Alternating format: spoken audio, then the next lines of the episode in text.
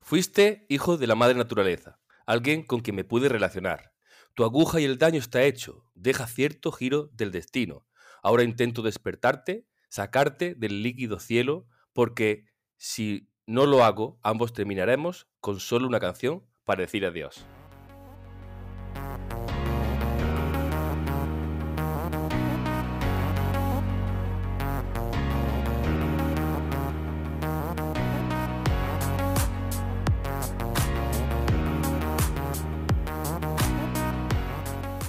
Bienvenidos a Teoría del Caos, un podcast dedicado a tecnología, libros, cine, música y coleccionistas del muñeco Totoro. Este es el capítulo 5 y hoy es el 27 de febrero de 2022. Yo soy José Luis, me acompaña Miguel y empecemos.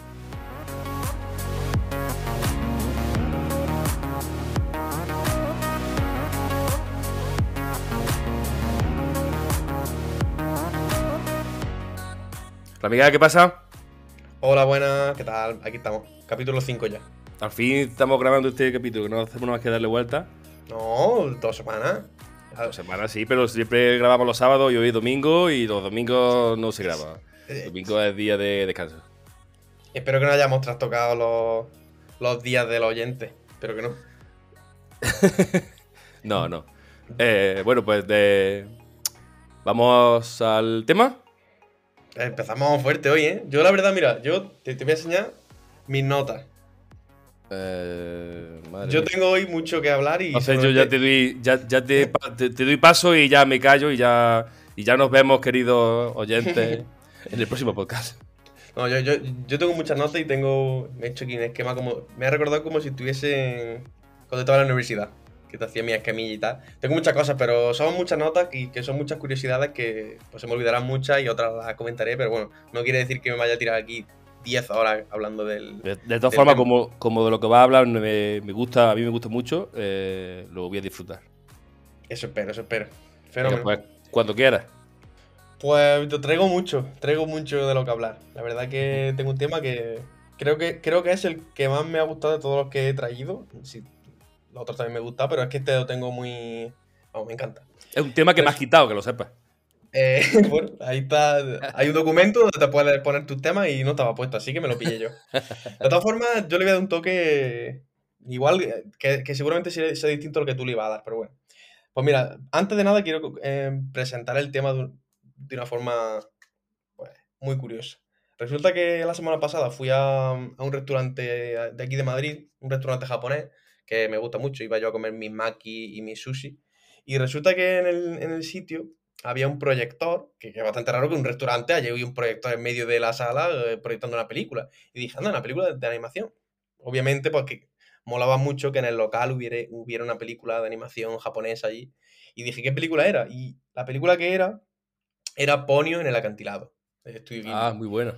Y dije, anda, pues mira qué chulo que aquí, mientras comías tu, tu ramen y demás, pues podías ver la peliculilla. Eso sí, bueno, era, era, era sin sonido, pero, pero bueno, estaba, estaba guay. Y dije, hostia, y que, que me recordé a mí mismo lo, lo que me- lo mucho que me gustan las películas de, del estudio Ghibli. Y dije, coño, pues voy a llevarlo a, a Teoría del Caos. Y empecé a pensar, preparando, la, preparando la- el podcast, empecé a pensar, porque no sabía muy bien qué enfoque darle, porque vídeos de Estudio Ghibli, vídeos de del viaje de Chihiro, vídeos de esto, hay muchos, muchos podcasts que hablan de esto. Y quise darle un toque más personal y empecé, a- empecé a hacer un ranking de las películas que más me gustaban. Mm.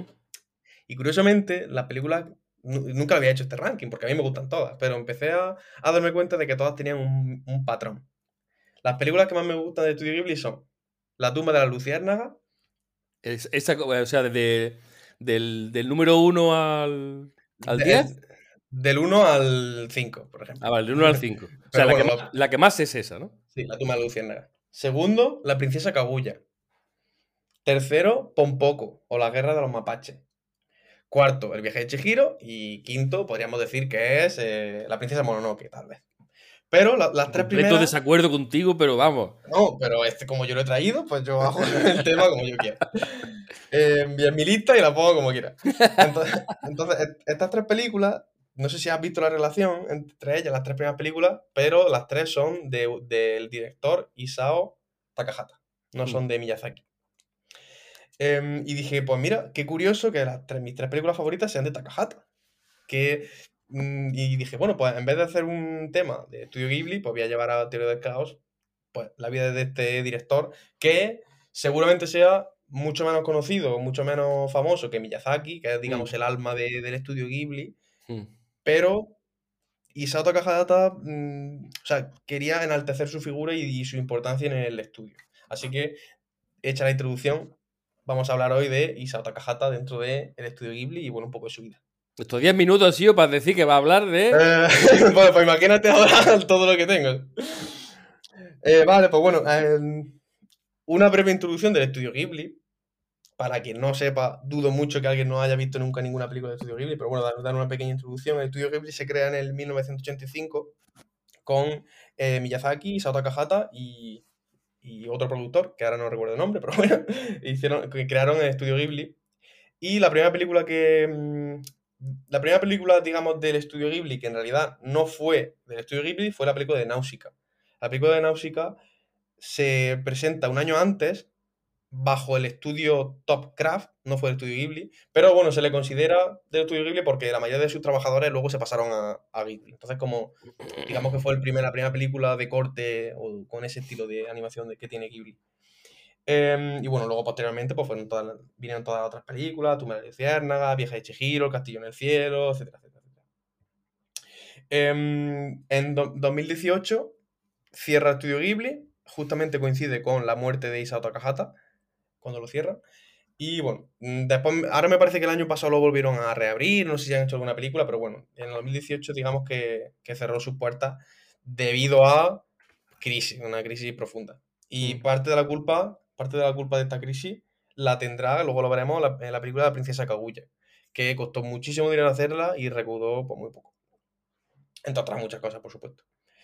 Em, el, el estilo de, el estilo de Ghibli, pues, pues es un, un estilo que siempre se asocia al estilo de Miyazaki. Y eso no es correcto. Ya te digo que aparte de Miyazaki hay otros directores, como Takahata o incluso el hijo de Miyazaki o otros directores que han hecho películas en, en Ghibli. Pero bueno, el- digamos que el estilo, el, el estilo artístico de Miyazaki pues son películas de magia, de fantasía, muy tradición japonesa, como por ejemplo, pues La princesa Mononoke, pues muy fantasiosa. Eh, Chihiro, pues igual, pues mucha fantasía, mucha magia.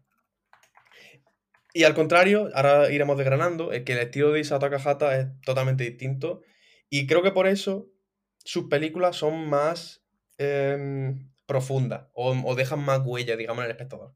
Mm. Que primero te quería preguntar, ¿has visto alguna de estas que he mencionado antes? ¿Alguna de las películas?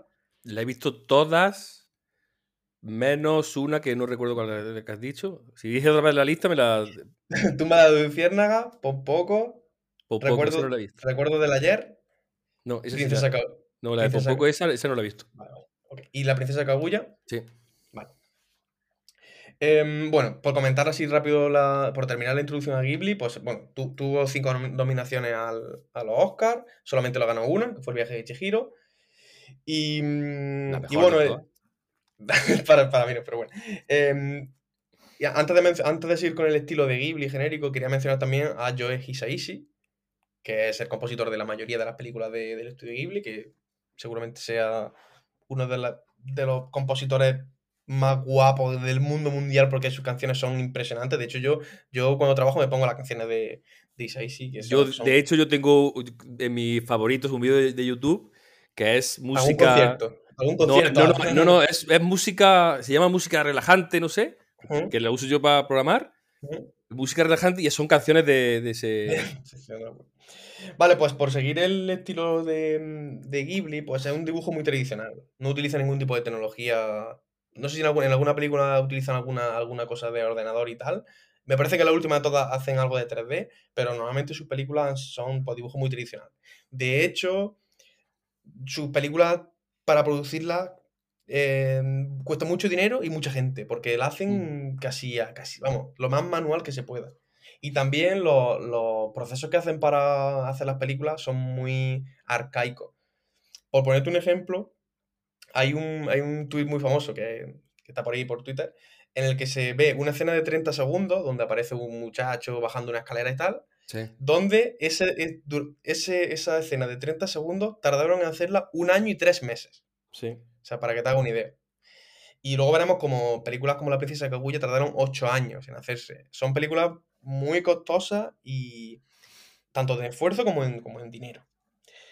Y además, bueno, Miyazaki es el principal dibujante del estudio y su estilo de producción de las películas son, es que el Miyazaki hace una escena, dibuja una escena y a partir de esa escena, pues la gente pues empieza a hacer los fotogramas. O sea, él mm. digamos que hace las escenas principales y el resto del equipo pues se encargan de hacer pues la correlación de todas, de todas las escenas, ¿vale? La animación propiamente dicha.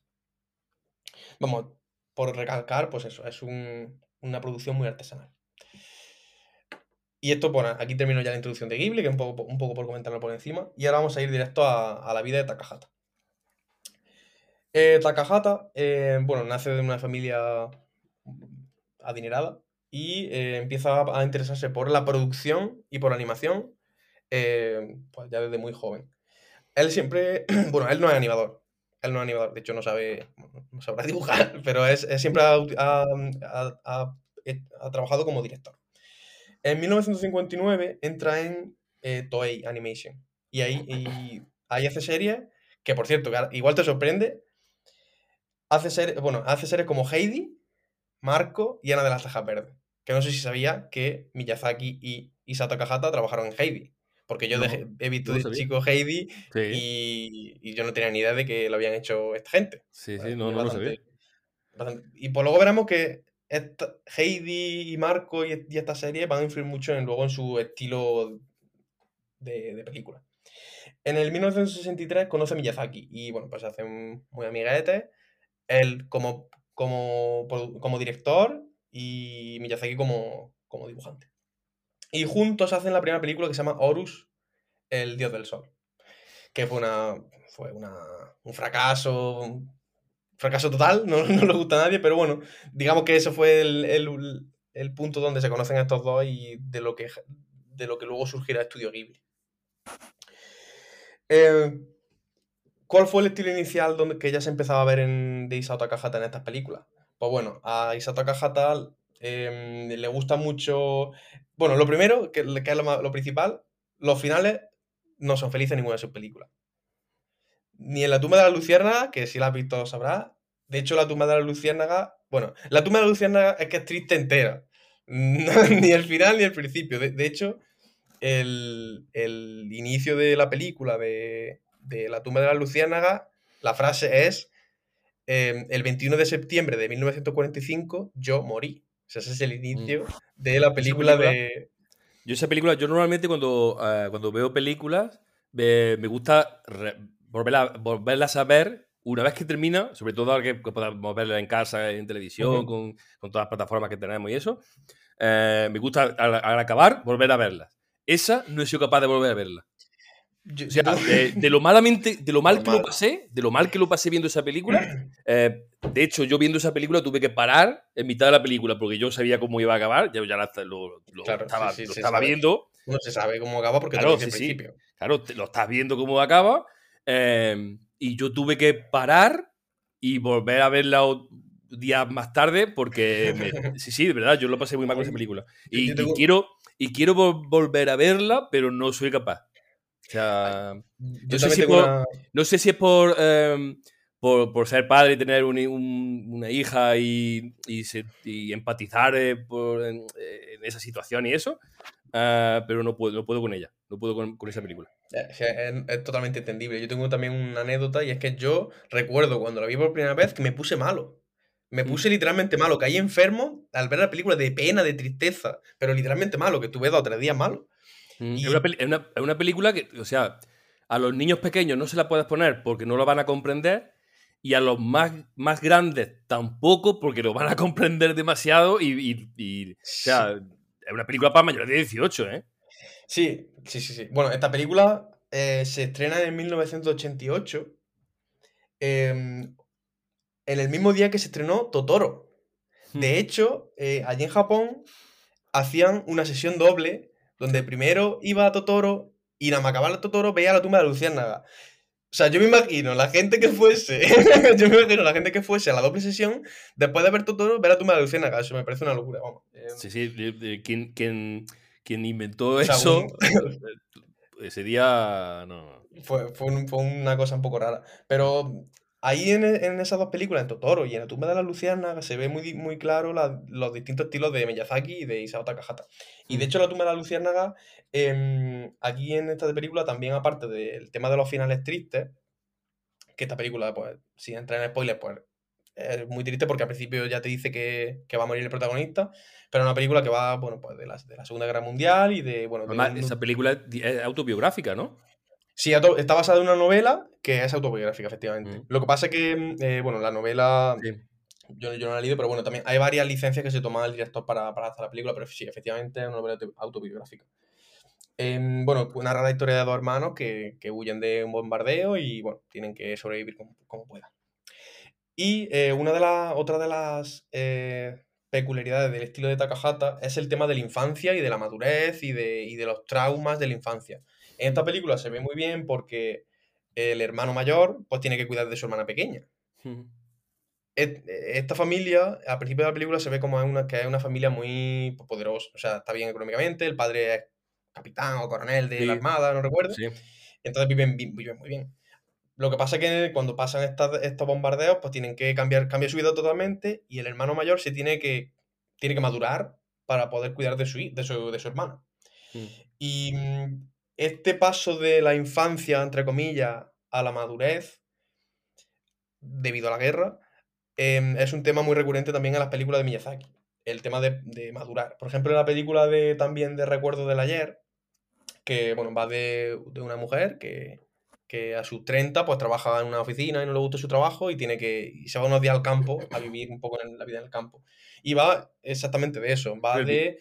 El, viaje de Chihiro es otro ejemplo también de, de paso de, de la niñez a... Sí.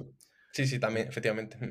Aquí, como decían, lo recuerdo del ayer, em, aparte de, de, estar el tema de la madurez y del, del paso de la edad, la edad a la edad adulta, también está un tema muy recurrente que es el tema de los traumas infantiles, porque en esta película en, la protagonista recuerda mucho pues, escenas de cuando iba al colegio y le, tenía malos días o, problemas con su padre y esos temas pues también se reflejan muy bien en el estilo de, de Takahata donde cuenta pues eso, cómo influyen eh, los problemas de, la, de, la, infancia, cómo influyen luego a lo largo de tu vida y cómo tienes que lidiar con, con los problemas. Sí. Em, otro de los, otro de, los puntos del estilo de Takahata es el realismo o el costumbrismo. Las películas de Takahata son muy largas. De hecho, La princesa Kaguya em, dura 2 horas y 20 y es la película más larga de, todo el estudio. Porque em, este punto quiero hablar bastante porque de hecho yo creo que es mi favorito. Todas las películas de Takahata son muy, son muy lentas. Son, o sea, de hecho la princesa Kaguya es muy lenta, tarda mucho en arrancar y, y hay muchas escenas muy larga. Por ejemplo, en, La Princesa Kaguya em, hay una escena donde la princesa junto con otro, junto con otros amigos se van a cazar a un faisán. Y esa escena dura un montón de tiempo. Cuando van por el campo y demás, eso dura muchísimo tiempo. Y, eh, se explaya mucho en, contar esa escena y en, hacer... Eh, la, parte artística de esa, de esa escena tiene también su... Claro, claro, efectivamente. La forma de explicarlo, la forma de contarlo, la forma de, dibujarlo. Eh, sí, sí, efectivamente. Pero eh, e, este punto creo que es tal vez el más distintivo con Miyazaki. Mm, Miyazaki no utiliza tanto este, este, este realismo, porque precisamente las películas de Miyazaki pues, son muy fantasiosas. Em, y bueno, también, por último, el último punto de estilo artístico de Takahata, que también es súper fundamental para entender su obra, es la, experimentación técnica. En todas sus películas, como director, ha hecho cosas que prácticamente no se hacían hasta ese momento, hasta que, hasta que se lo inventó. Por poner algún ejemplo, em, en la película de los recuerdos del ayer, hizo una cosa que nunca se había hecho hasta entonces, y es que eh, empezó a usar técnicas para marcar las expresiones de la gente, las expresiones faciales. Es decir, si ves cualquier película de dibujo animado, cuando un personaje se ríe, no se le marcan las arrugas de de los ojos, las arrugas de la cara. Pues en esta película se, hacen, se hace y el resultado es muy raro, porque precisamente eh, lo que pasa es que cuando salen estas arrugas en las caras, parece como que los personajes son más mayores. Mm. Y vamos, entiendo, entiendo que por eso ninguna película lo hacía, pero Takahata se empeñó en que había que, para expresar más emociones, había que hacerle pues arrugas y, pero bueno, creo que en este caso el resultado no fue, no fue lo que quería.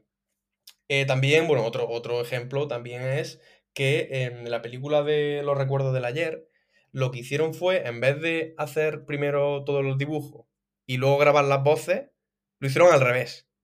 Primero grabaron toda la película, las voces, como si fuese una radio, radionovela, Y luego dibujaron sobre las voces.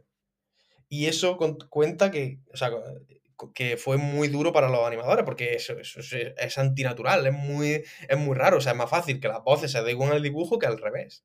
Y por lo visto fue muy costoso hacer, hacer eso. Pero, según parece, que le gustó mucho el resultado porque quedaba, más, quedaba como más natural. Yo la verdad que viendo la película no me di cuenta de eso. No, no, sé, no me di cuenta de que estaba hecho así. Y bueno, por último, la princesa Kaguya, que, que, que si la has visto, la película probablemente sea de las más bonitas a nivel de animación y a nivel vis- visual de todo Ghibli. Sí. Porque básicamente es como si estuviese viendo lienzos en movimiento. O sea, es, de hecho hay algunas escenas muy oníricas donde van al cielo y vuelan y tal, que, mm, que son una, que a nivel de realización seguramente sean lo más, lo más bonito que haya de, de cualquier película de Ghibli. Y de hecho, como comentaba al principio, la película tardaron ocho años en hacerla. De hecho, para, para que te hagas una idea, iban a dos minutos por mes. A dos minutos de película por mes. Madre mía. Y si dura dos horas y veinte, pues, pf, pues cuenta. La verdad que fue muy, muy costosa en tiempo y muy costosa en dinero. Me parece que costó eh, 50 millones producirla y solo recaudaron 25. O sea, fue un fracaso total. Fue un, fue un- fue un- fue un fracaso. A nivel de crítica, fue bastante buena, pero a nivel de... eh, Público. A nivel público no. Supongo que en Japón, pues, como siempre, pues sería bastante buena, pero aquí en Occidente, pues no... Mm. Supongo que no caló. De hecho, además, las películas... O sea, es que tampoco, es que tampoco la princesa Kaguya se la puedes poner a un niño pequeño, o sea, es que tampoco la entiende. Mm. Es que ot- otra de las características de Takahata es que cuenta las cosas como son. Por ejemplo, en La tumba de la luciérnaga. Es que cómo pone esa película a un niño, si es que es muy cruda, si es que habla de la muerte, no la adorna con nada, es la ves y es, o sea, es puro sentimiento. Y el resto de las películas igual. Em, y bueno, creo que ya eh, me falta el último punto de- del estilo de Takahata, que es el, el folclore y las tradiciones japonesas. Este punto sí que coincide con Miyazaki, en el que, porque las películas Ghibli son muy japonesas, obviamente, y hablan mucho sobre los espíritus, eh, los, los fantasmas, la las cosas japonesas, la vida japonesa. Y eh, Takahata también hace mucho hincapié con esto, y para resaltar este, este punto, eh, he traído Pompoco. Pompoco creo que me dijiste que no lo habías visto, ¿no? No. Pues, pues Pompoco es, bueno, también se, se llama La Guerra de los Mapaches. Pompoco es una película bastante rara que yo de hecho no había visto hasta hace unos meses atrás.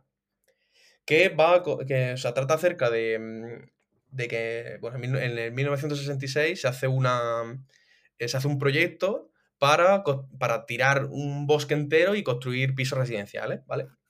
¿Qué pasa? En esos pisos, en ese espacio de bosque viven unos mapaches. Mapache, bueno, realmente no son mapaches. En España se tradujo como, como mapache, pero no son mapaches. Son tanukis, que, son, que es un espíritu japonés también. Pasa que aquí en España se tradujo mal eso. Pues va acerca de que esos mapaches viven en ese bosque y pues tienen que luchar contra los humanos para que no construyan los pisos estos residenciales. Aquí otro punto del estilo Ghibli, que es el tema de eh, la naturaleza y la ecología, que siempre está muy, muy marcado en sus películas, pues eh, va prácticamente de eso, va de el salvar la naturaleza. Hay una cosa curiosa de, mm, de, de esta película de Pompoco, hay una escena muy bonita, que es la que a mí me gusta, que es una, en, un punto de la película, los mapaches se convierten en yokais y en fantasmas, que son estos espíritus japoneses y tal, y hacen una procesión por mitad de la ciudad como si fuesen espíritus. Y bueno, hay un espíritu de todo tipo y ahí se refleja muy bien pues, el tema del folclore. Cada espíritu tiene un porqué, etcétera, etcétera. Que por cierto, esta película, la de Pompoco, tiene una cosa muy curiosa, y es que los mapaches utilizan sus testículos para hacer cosas. Es decir, em, por, ejemplo, utilizan los testículos para volar, o sea, como si fuese un paracaídas, la utilizan para saltar, o sea, se, se montan encima y dan botes. Y esto aunque parezca una cosa que aquí en Occidente es una locura y es, incluso incómodo decir que hacen, que hacen los mapaches. Pero allí en Jaén, en sí, claro, en En Japón eh, es, una, mm, es una cosa muy natural. Y por lo visto, no sé, ellos se lo tomaron como algo serio. Lo que pasa es que aquí... Yo, no he, visto, yo no, he visto, nunca un japonés saltando sobre su... No, pero por lo visto tiene su sentido y tiene su, su porqué. Aquí en Occidente, pues eso no, no, tiene mucho sentido. Pero en esta película, un poco, la verdad que también eh, se resalta mucho el tema de la vida, la vida diaria, porque eh, la escena, toda la, toda la película va del día a día de los, de los mapaches. Entonces, pues te, te cuenta pues, el día a día, que, hacen su, vida, su, recolectan su comida, eh, tienen sus relaciones, etcétera, etcétera. Y está bastante chulo como el director resalta pues ese día a día y esa... La película también dura bastante, creo que son dos horas. Por eso, porque se toma mucho tiempo para contar el día a día de los mapaches. Aquí hay una cosa muy, muy chula en esta película también, otra, otra de, de las genialidades de Takahata, y es que los mapaches los representa de varios tipos. O sea, eh, eh, perdón, para dibujar a los mapaches utiliza hasta tres tipos de técnicas distintas utiliza la eh, una, de las representaciones de los mapaches es como si fuese un animal normal y mm. corriente, que es esa, representación aparece cuando, cuando se ve a los cuando se ven con los humanos. Luego otra representación es como ya un poco más fantástica donde, y antropomórfica, donde los mapaches hablan como humanos y hacen cosas de humanos. Y por último, otra representación que es muy ligera, muy, muy como si fuese un boceto, que la utilizan en la película para representar cuando los mapaches están felices o hacen fiestas. Y es una, genialidad porque representa muy bien eh, cada tipo de escena con su, con su animación. Estoy viendo una cosa, estoy viendo, información, eh, imágenes de un poco y es gracioso porque se, eh, salen los, los, mapaches, por así decirlo, con los testículos dibujados y son muy graciosos porque salen, hay una imagen, por ejemplo, que salen corriendo con, con, los testículos abajo. Y es muy gracioso y muy curioso porque eh, no, se suelen ver dibujos de animales que se le vean las partes sexuales de esa forma. no, y, y, y, de hecho eso te das cuenta, eso que dices es totalmente verdad, porque te das cuenta al principio de la película y dices, hostia, hay, qué bien dibujado, o sea, qué bien resaltado tienen los testículos, los mapaches, cuando no, normalmente no, a menos que juegue al Red, Red Redemption 2, que le hicieron los testículos al caballo, pero vamos, es una cosa bastante, efectivamente, bastante no rara. ¿No hay mapaches hembra? Sí, sí, hay mapaches hembra. ¿Y también tienen testículos o cómo es? No, hombre, los mapaches hembra no. ¿Eso no puede saltar? Eso no puede saltar. Ni la, de eso. La, la, película mola mucho también porque los, los mapaches o, o los tunakis se transforman. Se transforman en lo que quieran. Se transforman en fantasmas, como he dicho antes, en yokais, en humanos. Y de hecho, el final de esa película también es bastante triste, como, como todas las de Takahata. Eh, bueno, el recuerdo del ayer no es tan triste. La película es triste, pero el final no. Pero el resto de películas, poco es muy triste. La princesa Kaguya es súper triste. De hecho, esa, película es, mm, es buenísima. O sea, ¿Tampoco, yo... puedo, ¿tampoco puedo verla? No sé si ve la Si es de llorera no la veo, vamos que... De llorera son todas, pero...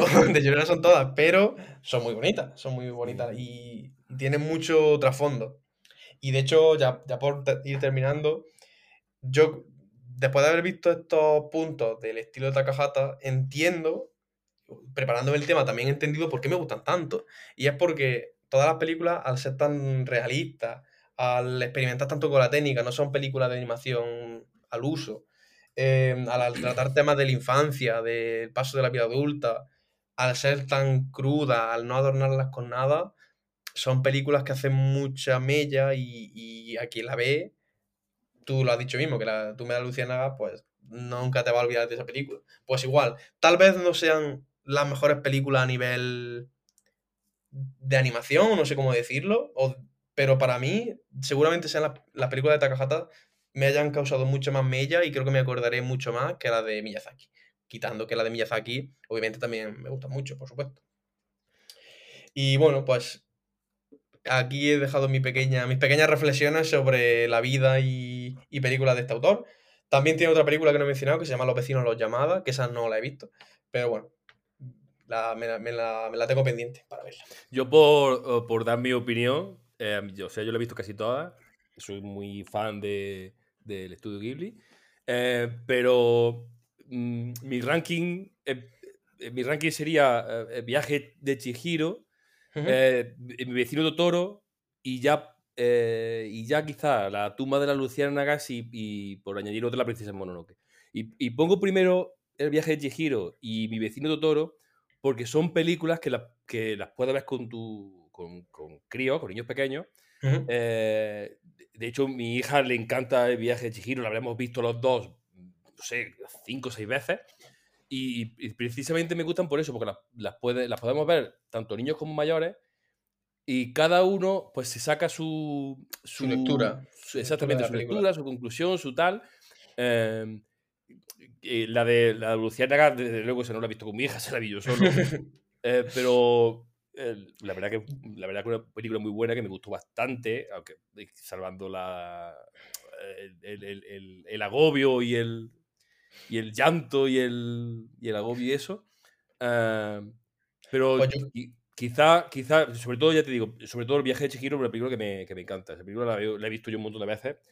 Y, y como decía, el, la banda sonora me la pongo, me la pongo muchas veces en, en YouTube para, para trabajar. Yo creo que de las películas que hemos hablado de Takahata, yo creo que la más recomendable para verla tal vez con, con, con niños pequeños puede ser la de Pompoco, precisamente porque pues ver los mapaches por ahí jugando, jugando y haciendo cosas con los humanos puede ser, cre creo que puede estar bien. Y la de la princesa Kaguya, pues, pues, pues también puede estar bien. Puede ser que también esté bien, sí. Uh -huh. Pero bueno, el resto igual son demasiado tristes. También tener, también tener en cuenta de que estas son películas eh, que algunas tienen 20 años, o sea. Sí, sí, sí. Y 30. Y 30 y 30, sí, sí. Y claro, eh, que parece que no, pero.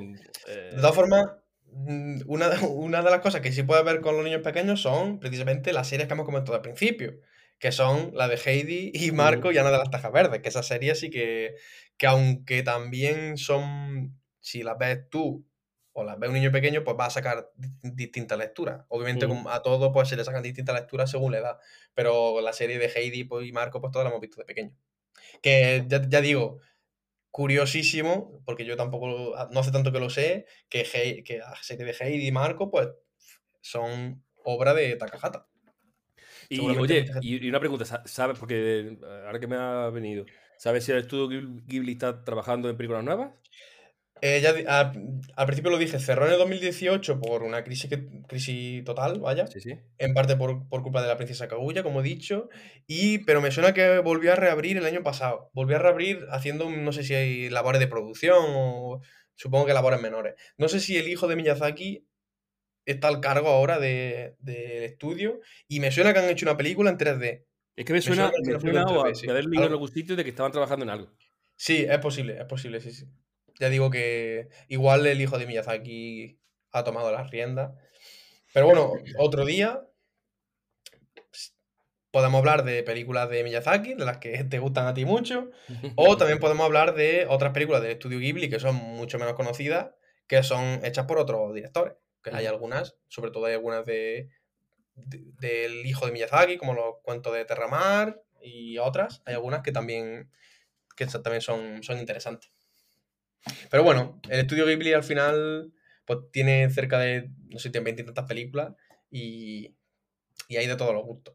De hecho, hace dudo... poco, de hecho, hace poco, perdona, hace poco, no sé si fue en Netflix, eh, creo Se la sacaron que, todas. Sí, hicieron un, como un especial y sí, la sí, sí, sacaron sí. todas. Sí, de hecho la sacaron todas. Falta alguna, falta, por ejemplo, eh, la tumba de Luciana no está, Faltan algunas, pero por, por ejemplo, Pompoco sí, recuerdo de la ayer me parece que sí, López y no llamada también. Me parece que están casi todas, sí. Y quien no la haya visto, pues ya está tardando. Efectivamente, yo creo que la.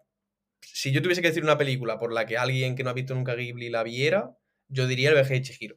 Probablemente sí. sea la película que mejor describe el estudio, su, eh, su estilo, mm. los temas que trata. La verdad que es un de Chihiro y, y, y, mi vecino Totoro también. Sí, sí. Una, una, una, cosa curiosa de mi vecino Totoro es que hasta que no hicieron esa película, el estudio estaba, iba de culo, iba a nivel de crítica muy bien, pero a nivel de dinero iba regular. Y no fue hasta que hicieron Mi vecino Totoro que empezaron a hacer merchandising de Mi vecino Totoro. De hecho, por eso nosotros somos coleccionistas de Mi vecino de muñecos de Totoro. Cuando empezaron a hacer los, peluches, madre mía, el estudio pegó un subidón de pasta increíble, porque la, la película de Totoro, seguramente junto con la, con la de Viaje Chihiro, sea la más famosa. Aquí en Occidente, seguro. Así que bueno, aquí mi tema, espero que haya gustado y, Muy bien. y ahora pues me parece que te toca a ti hablar de, tu tema. ¿Qué nos trae hoy?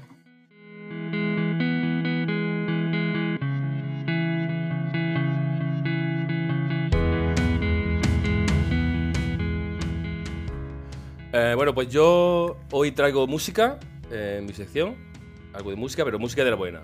Eh, yo traigo uno de mis grupos de música de cabecera, de mis preferidos, de los que todavía hoy intento comprar discos.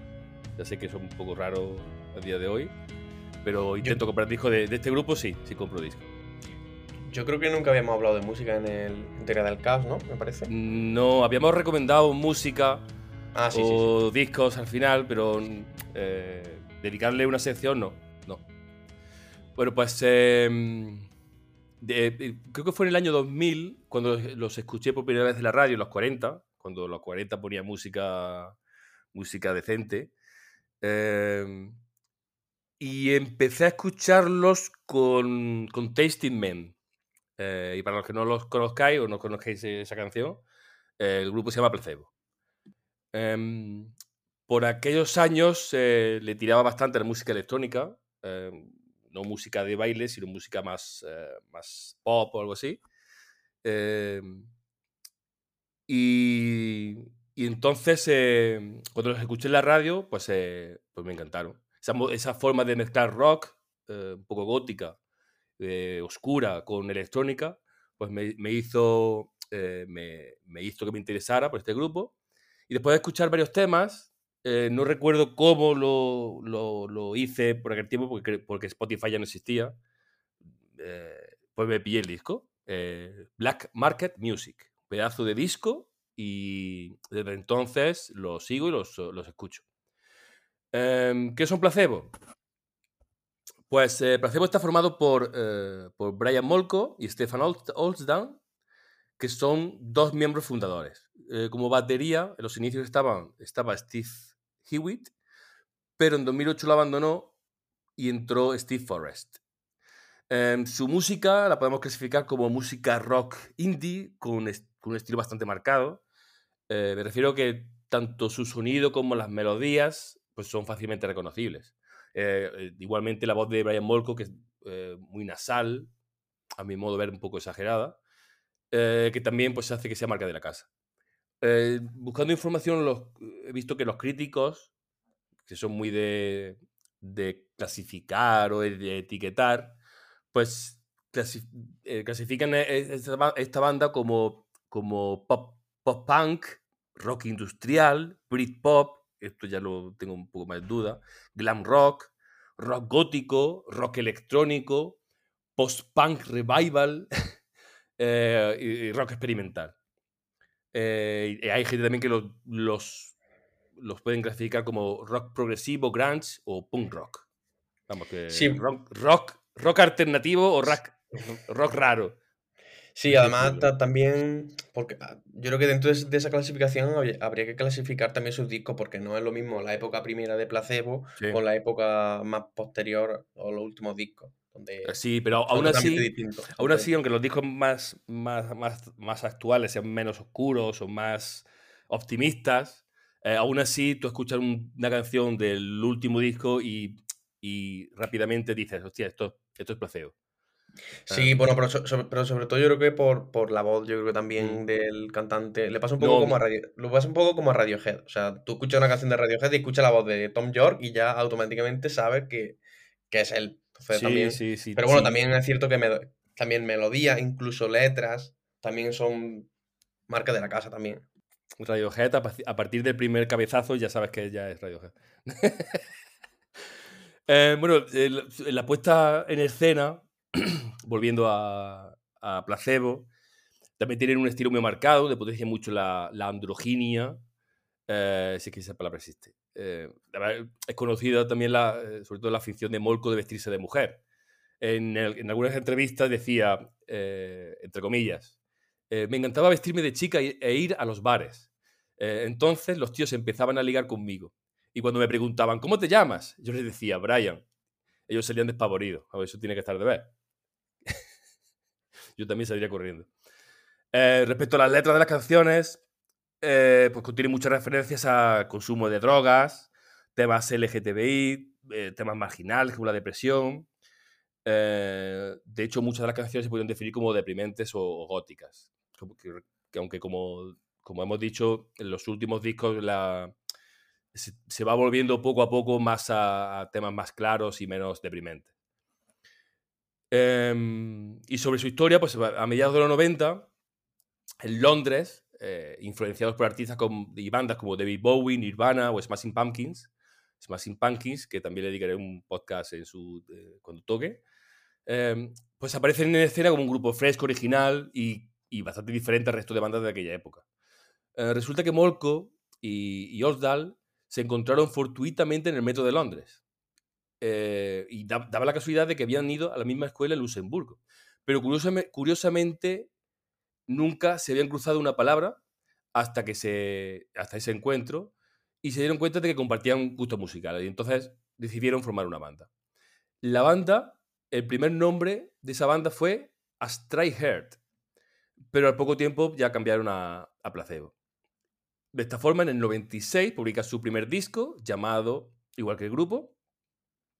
Y yo creo que, ese disco marcó un capítulo importante en la historia del rock y, sobre todo del Britpop. Eh, de ese disco, eh, quiero señalar algunas canciones como Teenage Chance, Nancy Boy y, Lady of Flowers. Para mi gusto, el que menos me gusta es ese. Mm, creo, que, creo que es de los que menos me gusta y, y será de los que menos he escuchado también tiene, su punto, pero claro, se, nota mucho que todavía estaban buscando, buscando su imagen y su sonido. Se nota mucho. Eh, la fama no les llegaría hasta el 98 con la publicación de su segundo álbum, Without You I'm Nothing, eh, y posiblemente el disco que más éxito obtuvo.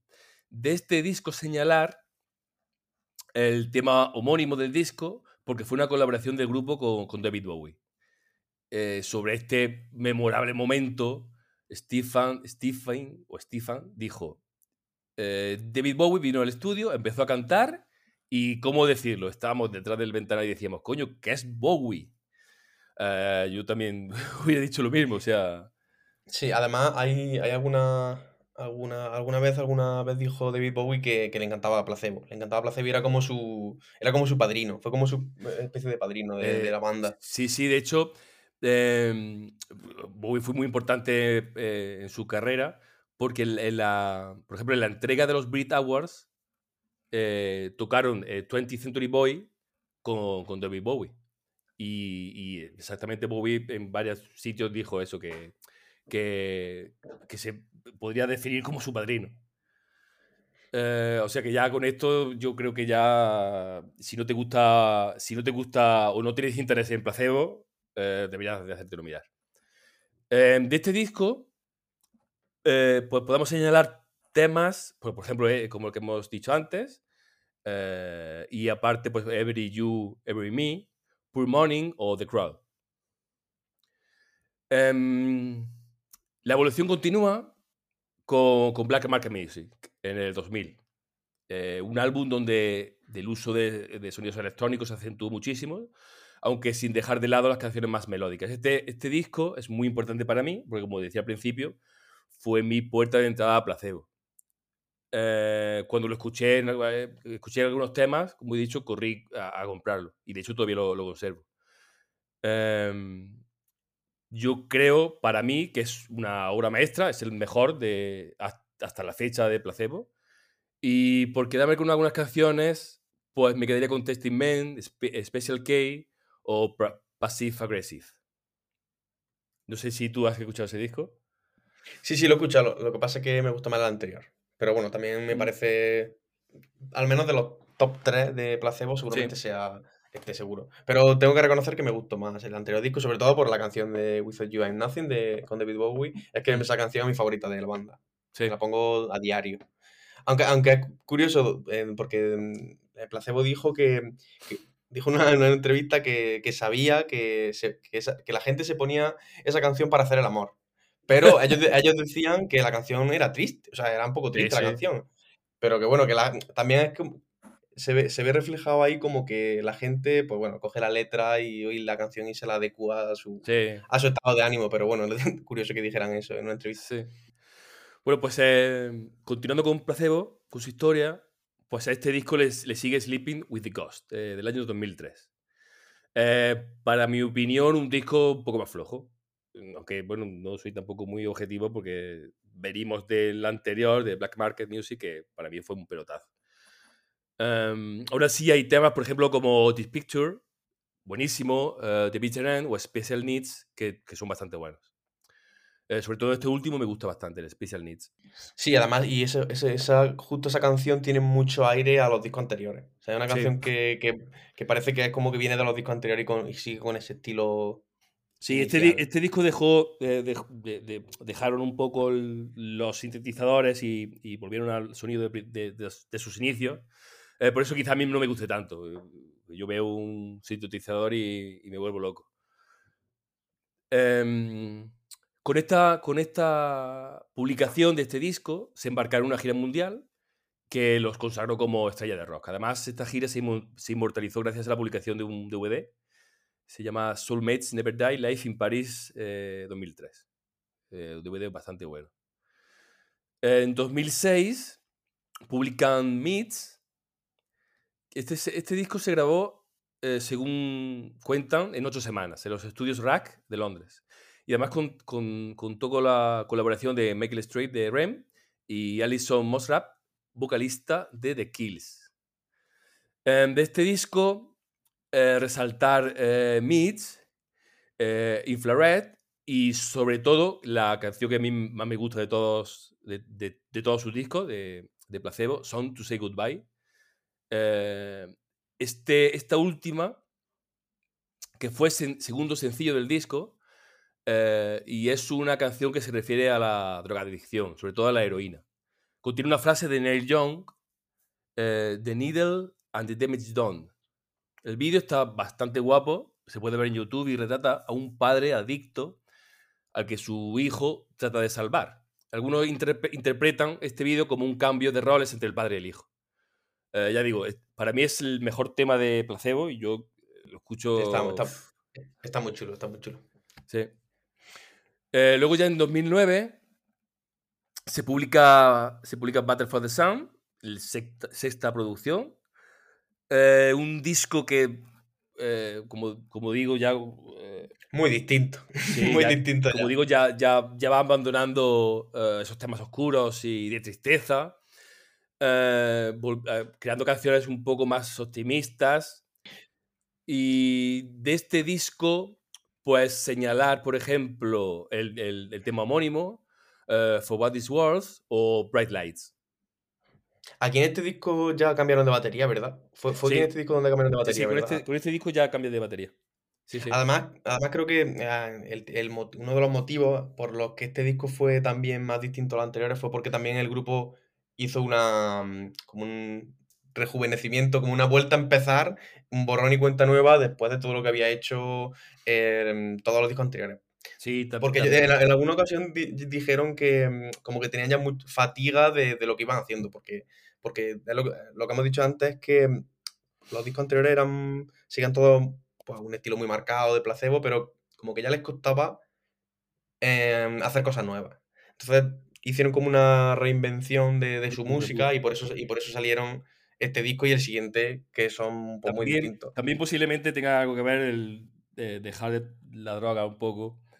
Eso creo que se hace, hace sí, efectivamente. Sé que además, no ha comentado, pero además, el, yo creo que uno de los motivos por los que cambiasen de batería, según, según he leído, era como que era, o sea, la antigua batería era como una mala influencia. Entonces quisieron cortar esa la influencia de la batería por otro. Además, el nuevo batería, que fue, era bastante joven además, sí. Pues, em, sí, le da un, cierto eh, toque rejuvenecedor a la banda. Sí, ya, digo que mm, el tema después que dejase en la droga tuvo que, que, que, aportar mucho, pero ya digo, creo que estaba, creo que estaba muy cansado, entre comillas, de, de, lo que vienen haciendo. O sea, no porque fuese malo, sino porque en todos los grupos pues, intentan, supongo, buscar sonidos nuevos, canciones nuevas, y, y creo que por eso hicieron esto. Creo que el cambio Igual para ellos sí les gustó, pero yo creo que a nivel de audiencia y de crítica, la verdad es que son bastante flojillos. A mí al menos me gustan menos también. Porque... Eh, sí, sí, a mí, eh, eh, aunque los discos nuevos son, son buenos, a mí me gustan, siempre, siempre cuando digo, voy a escuchar Placebo, siempre busco los primeros discos. Claro, es que de todas formas, con la música pasa una cosa, no con este grupo, sino con todo. Y es que si, una, una de las cosas buenas es que si no te gustan los discos, pues un, disco del grupo, pues no pasa nada, pues no lo escuches. Los otros los sigues teniendo, o sea, no se borran de, internet ni de, ni de las tiendas. Entonces, bueno, sí. Claro, también pasa. A mí en concreto que. A mí me pasa mucho con los discos, con los primeros discos que yo compré de mi infancia, que eh, aparte de que normalmente cuando antes escuchaba, cuando antes comprabas un disco era porque realmente te gustaba, porque te, costaba dinero y, no comprabas un disco por comprarlo. Bueno, eh, con los discos con los discos no pasaba como con los libros, porque con los libros a veces se compraban, o sea, los libros a veces los comprabas por la contraportada y la portada. Con los discos no, no pasa eso, ¿o qué? No, no, no. no, Tú comprabas un disco, ya lo habías escuchado casi, o has escuchado bastantes temas de ese, de ese disco, y ya, pues si te gustaba, pues lo comprabas. Eh, y, y, luego, como tenías pocos discos, o al menos yo tenía pocos discos, eh, lo escuchaba 20 mil millones de veces a lo largo del día y te sabías las letras de memoria, te ponías a escucharlo y te abrías tu libreto y te, te aprendías las letras de memoria. Y eso luego, por el paso del tiempo, pues lo recuerdas con un cierto, cierta añorancia y eso. Y, Eso, eso ya se ha perdido, como los manuales de, de los juegos. como, ya no se compran discos, pues ya se han perdido lo de los libretos y demás. Exactamente, sí. Yo por eso siempre intento seguir comprando discos, porque me gusta bueno, eh, volviendo a la historia, que si no nos perdemos. Volvemos, volvemos. Volvemos, vamos al 2013, pues cuando se publica eh, Load Like Love. Otro disco bastante más, menos, menos oscuro de los primeros y, y, además es el último disco que me compré, más que nada porque es el último que he publicado. Eh, de este disco, pues señalar el, el tema homónimo, Too Many Friends, Hold On To Me y Bosco eh, Bosco, eh, posiblemente también de los mejores temas de los últimos discos de, de Placebo. Y ya llegamos este año, el 25 de marzo, se publica Never Let Me Go, del que ya se pueden escuchar canciones como Beautiful James, Surrounded by Spice y The Wittgenstein, eh, que ya lo tengo encargado. Y ya con esto, pues eh, terminamos el repaso de repaso musical de Placebo. Hay, mm, hay eh, eh, a mí siempre, bueno, yo escucho mucho Placebo también, y hay, antes en Spotify había un disco que no sé si, que tengo que mirar por si se puede conseguir por separado, ahora, ahora explico por qué en alguna tienda, porque el disco era una sesión unplugged de MTV, o sea, es MTV Unplugged de Placebo, donde es como una especie de, de concierto muy íntimo, donde casi, casi acústico, donde pues, tocaba muchos discos de toda su discografía. Y, es, y ese disco, últimamente que he escuchado Placebo, me ponía ese disco. Pero justamente eh, esta semana, para prepararme también el, el podcast, eh, es que lo han quitado, lo han quitado de Spotify. O sea, sigue, sigue estando, pero no se puede escuchar. No sé si es que tiene algún tipo de bloqueo eh, por región o algo, pero no se puede escuchar. Y me jode mucho. Entonces voy a ver si se puede comprar por Amazon o por alguna cosa, porque me parece. De, todo, de todos los discos de Placebo, aunque ese sea un recopilatorio, eh, me encanta. Es, pues es, único por eso. Es único. Precisamente estoy mirándolo en Apple Music, porque no me sonaba a mí eso, y en Apple Music no, no está. Ya digo, en Spotify, en Spotify está, o sea, existe el álbum, pero está en, está deshabilitado, no sé, no sé. Ya digo que lo han tenido que quitar por alguna cosa, porque antes sí que, sí que estaba perfectamente eh, para escucharlo, vaya. Pero vamos, ya digo, es una recopilación de todas las, de, sus mejores canciones, en un ambiente así muy íntimo y muy molón, y está muy chulo. Y, lo digo porque en concreto, esas tres últimas canciones que has dicho del último disco, eh, las cantan, o sea, no del último de todo, del que va a salir este año, sino del anterior, y son de las mejores. Está guay. Vale, pues muy bien. Bueno, pues eh, llegado ya a este punto, em, recomendaciones. Empieza. estrella. Sí, ¿empiezas tú? Empiezo yo. Em, voy a recomendar una serie que estamos viendo. Ya llevamos un par de semanas viendo la serie. Que se llama Los Darrell. Es una serie poco conocida porque yo la verdad que no la conocía. Se puede ver en, se puede ver en Movistar. Y también se puede ver en RTV a la carta. También se puede ver, vamos, gratis. Y es una serie bastante chula porque, bueno, trata de una, de una familia británica que, que, están con deudas, los hijos no se adecuan allí al colegio, tienen, tienen trabajo poco basura y tal, y deciden dar un giro a su vida y se van a una isla griega que se llama Corfú. Se van con lo opuesto. Y, y mola mucho porque aparte de que es una serie muy, muy bonita, bastante chula, de ver y dan ganas de, ¿Es de fatiga? ¿De pasar fatiga? Es de pasar fatiga, pero entrañable. o sea, no la veo yo. O sea, son, o sea, no son fatigas, sino, bueno, es, como, ver cómo la familia pues, está allí en la isla. Y, ¿Es, de ¿Es de llorera? Eh, de, sí, es, de, pues, es, tierna, eh, pero, pero, es muy graciosa. Lo que, es muy, muy, tiene puntos muy buenos. No una serie, no una comedia, pero es una serie que sin ser comedia y ser más bien un drama familiar, es muy graciosa por, por las situaciones y está, chula. A mí me está gustando mucho, es una serie muy poco, poco conocida y, y, me está gustando bastante. Así que, si la, queréis ver, la, me la voy a apuntar, pero no creo que no la voy a ver, porque si es de llorera... es que a mí me, me gusta mucho la serie de llorera. yo, es que, yo es que llevo, será por la edad, pero yo últimamente es que lloro por todo y, yo voy a pasar fatiga. Yo, bueno, bueno. Yo desde, desde el final de, de, de Coco desde entonces yo ya lo siento mucho, pero no puedo yo con esas cosas. Y, y con lo, y con, también con lo que hemos hablado de, de las películas de... Sí, bueno. Sí, sí, sí. Sí, sí, sí. Venga, ¿y algo más? Pues no, solo eso. La verdad que estaba toda la semana liado con, con Ghibli, pero bueno, se da por entendido que, que recomiendo todas las, todas las películas que hemos hablado antes y por, por, cambiar un poco, recomendaba la serie de los, los Darrell.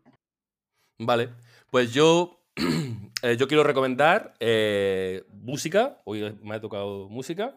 Eh, Red Hot Chili Peppers publica un nuevo disco el 1 de abril, del que ya se puede escuchar una canción, se llama Black Summer.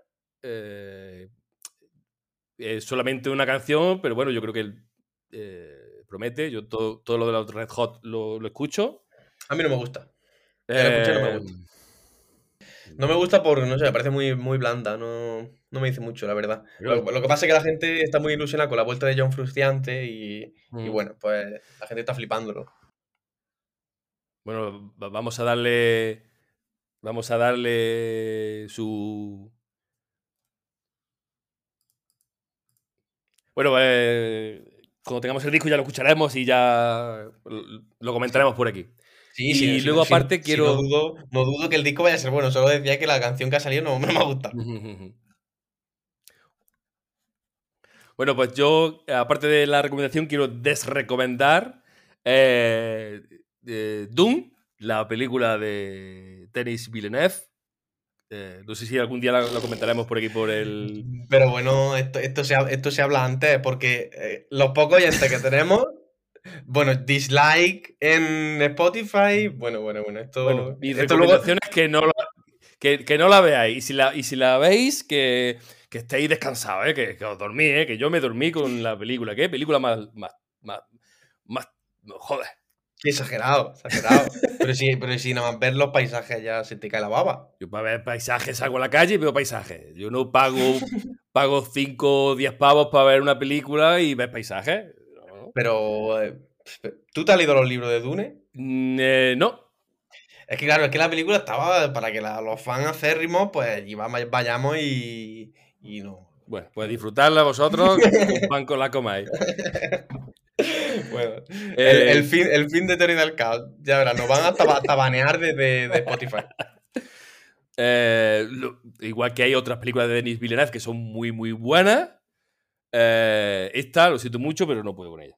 Entonces, ya con esto, con este sabor de boca tan, tan agrio, despedimos nuestro podcast y, nos oímos en el próximo dentro de 15 días. Pues sí, antes de nada, pues bueno, agradecer a los oyentes que, que nos siguen escuchando después de cinco capítulos. Y a los que se sumen en este capítulo, que sepáis que tenemos los, o sea, tenemos los cuatro anteriores capítulos disponibles en todas las plataformas, Evox, Spotify y Apple Podcast. Y bueno, si queréis comentar, si queréis dejar algún comentario, alguna reseña, también podéis hacerlo en Evox. Y bueno, pues nos escuchamos en el próximo capítulo dentro de unas dos semanillas. Muy bien. Adiós. Hasta luego.